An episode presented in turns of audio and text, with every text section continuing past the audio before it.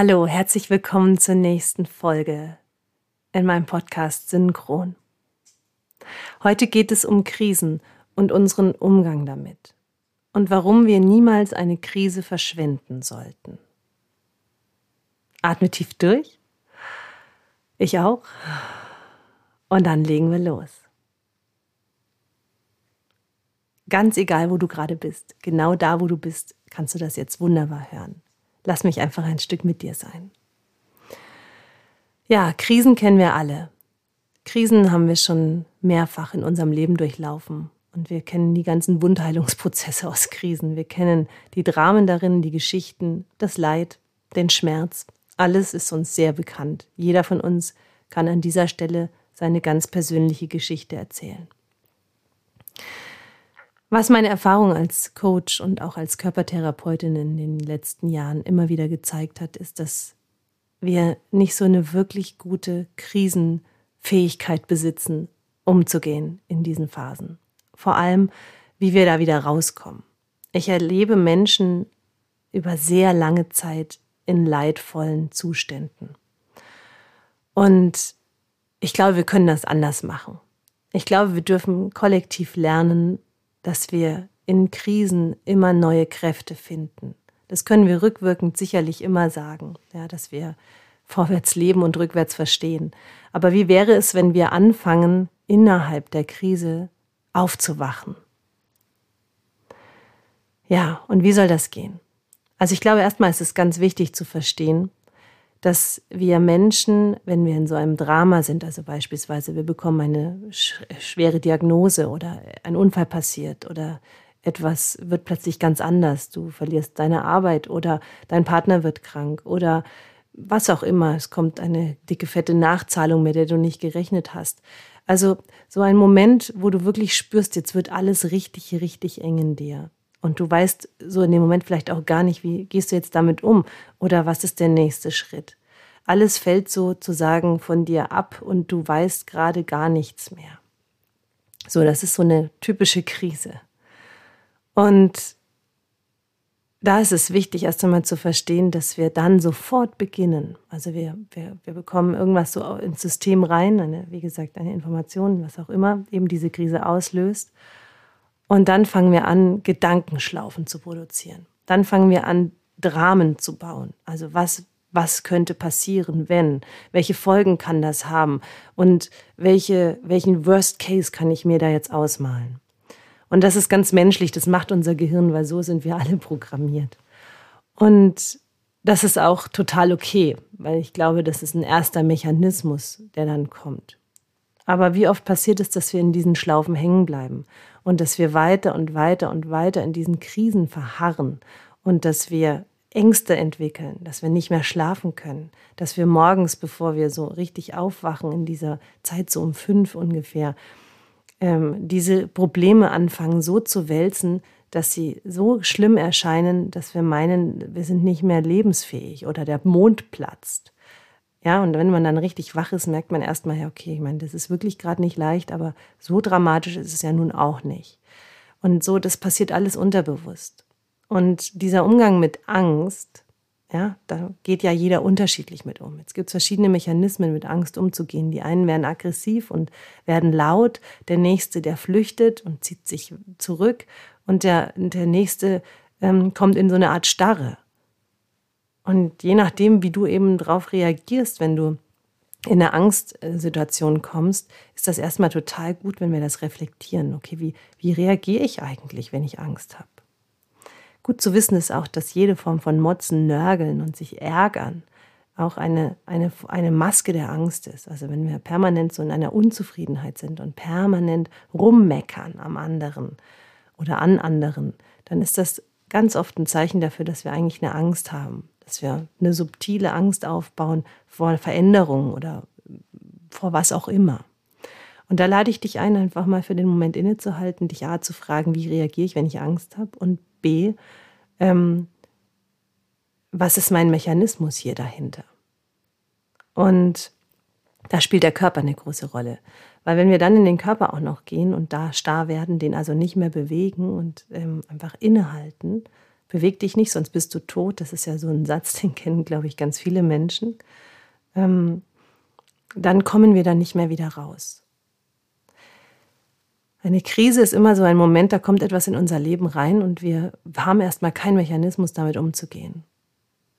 Und wenn du lernst, so mit allem, was da so reinkommt in dein Leben, erst einmal so ein Aha, so ein Ui zu lernen, also ein wertungsfreies Aufnehmen von, okay, das ist jetzt erstmal eine Information, die mich tatsächlich überfordert, ähm, aber ich nehme das jetzt erstmal auf und frage direkt nach Möglichkeiten. Also was ist jetzt hier möglich? Was ist das Geschenk hier drin und wie kann ich das jetzt zum Guten wenden? Was ist hier, was ist hier sonst noch möglich? Und wenn wir das tun, dann wandeln wir sofort unseren inneren Modus von diesem Opfersein, also wir sind dann nicht mehr das Opfer dieser Information, sondern wir werden zum, zum Schöpfer, zur Schöpferin der Situation. Wir können das auf der Stelle drehen und kommen wieder in eine innere Kraft hinein. Was ganz viele Menschen machen, ist aber, also da passiert etwas und dann kommt die Geschichte dahinter, so die, die Kelleremotion, der ganze Wust an Geschichten, der unter der Geschichte liegt. Also die Erfahrungen, die wir vielleicht schon vor 20, 30 oder auch 40 Jahren gemacht haben oder noch länger. Und das schwappt dann wie so eine Welle hoch und dann, und dann steigen wir ein in das Drama. Und dann jammern wir und sind furchtbar ähm, unfähig auszusteigen. Und meistens ziehen wir an der Stelle auch ganz viele andere Menschen damit rein und erzählen denen auch noch unsere Geschichte. Und die leiden dann auch noch mit. Und dann machen wir das, diese Geschichte riesengroß. Und das Feld von Leid und Drama wird unermesslich. Du kennst das vielleicht, dass du in so einem Moment, wenn wirklich was passiert, dass du, dass du eigentlich gar nicht wirklich gut Menschen aushalten kannst, die dann so direkt ähm, geschockt sind und da so mit eintreten, sondern dass es dir eigentlich viel besser tut, wenn jemand sagt, hey, jetzt okay, jetzt atmen wir mal durch und schauen uns jetzt mal an, was wir jetzt machen können. Jetzt gucken wir mal ganz klar, was ist jetzt hier zu tun. Dass wir das eigentlich viel dringender brauchen. Warum? Weil wir sofort darüber hinweggehen und in dieser lösungsorientierten Energie bleiben. Wenn sich ein Kind verletzt, dann machen wir ja auch nichts anderes. Ja, wenn, wenn, da, wenn da ein Kind hinfällt und das Knie aufgeschlagen hat, dann gehst du ja nicht hin und sagst, oh Gott, oh Gott, oh Gott, das blutet, das schwappt überall raus und was machen wir denn jetzt? Und oh Gott, wenn das kann eitern und dann kannst du Tetanus kriegen und dann kannst du an Blutvergiftung sterben und wenn du da noch weitermachst, dann, dann um Gottes Willen. Also wer macht denn sowas? Sondern jeder vernünftig denkende Mensch ähm, ähm, atmet, beruhigt das Kind und versorgt die Wunde und schaut dann weiter und lenkt das auch ein Stück weit ab. Was wir aber nicht machen im Erwachsenenalter, ist, dass wir das auch so machen. Also wenn wir eine Krise haben oder wenn was Schlimmes passiert, dann steigen wir vollständig darauf ein und machen das riesig. Und das ist natürlich eine leichte Theorie jetzt an der Stelle.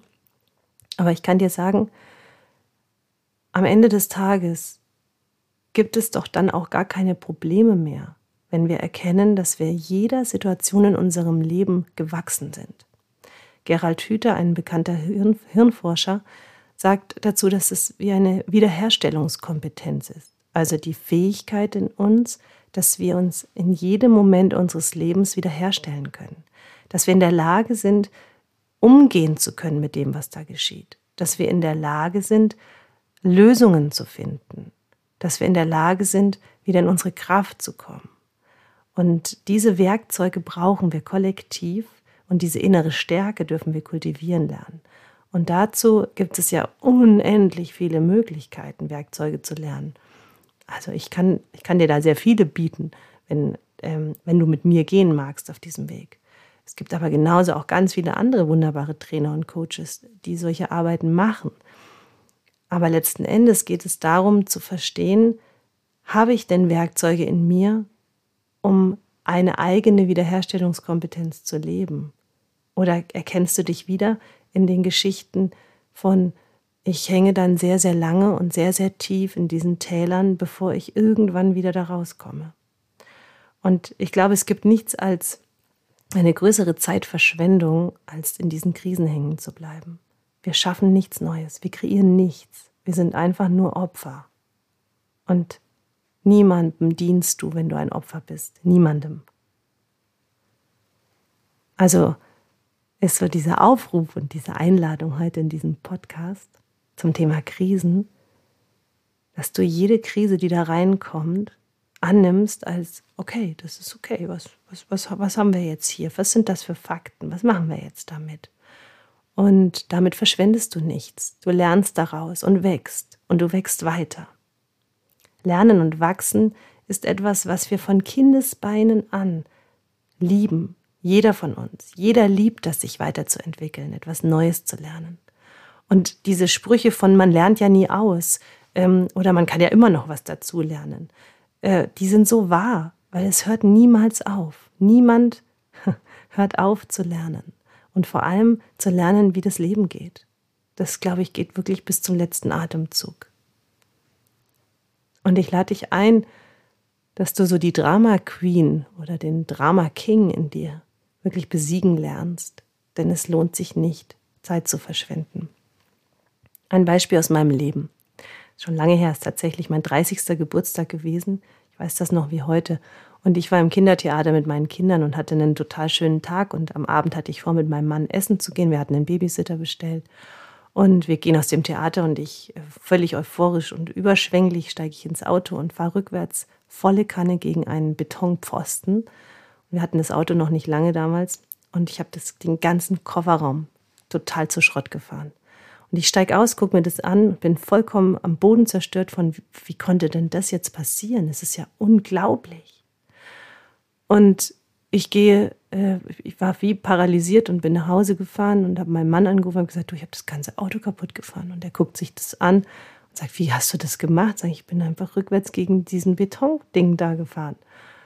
Und er, und er war damals noch nicht so entspannt, was, Auto, was das Auto anging. Also so Autoschrammen und Beulen und so, das war nicht so seine beste Disziplin. Ist aber inzwischen auch schon völlig aufgelöst. Das konnten wir zum Glück drehen. Ähm, also es war einfach, er hat einfach auch Vorwürfe gemacht. Und das kam dann noch so gegen in, mein, in meine eigene Vorwurfsenergie, die ich mir selbst gegeben habe, dann auch noch mit dazu. Das heißt, ich war überhaupt nicht mehr in der Lage, aus, dieser, aus diesem Drama, aus diesem inneren Drama auszusteigen. Das führte dann dazu, dass ich echt ins, ins Schlafzimmer gegangen bin, mich eingesperrt habe und total geweint habe über Stunden. Mein Mann ist dann irgendwann reingekommen und hat gesagt, Mensch, jetzt ist doch jetzt auch nicht so schlimm, jetzt ist es ja schon passiert, ich habe die Versicherung schon angerufen du, unser Tisch ist reserviert, in einer Stunde müssen wir da sein, komm, steh jetzt auf. Und ich war wirklich nicht in der Lage. Ich war ein Häufchen Elend. Ich bin in meinem Selbstmitleid, bin ich zerflossen. Und er hat den Tisch storniert.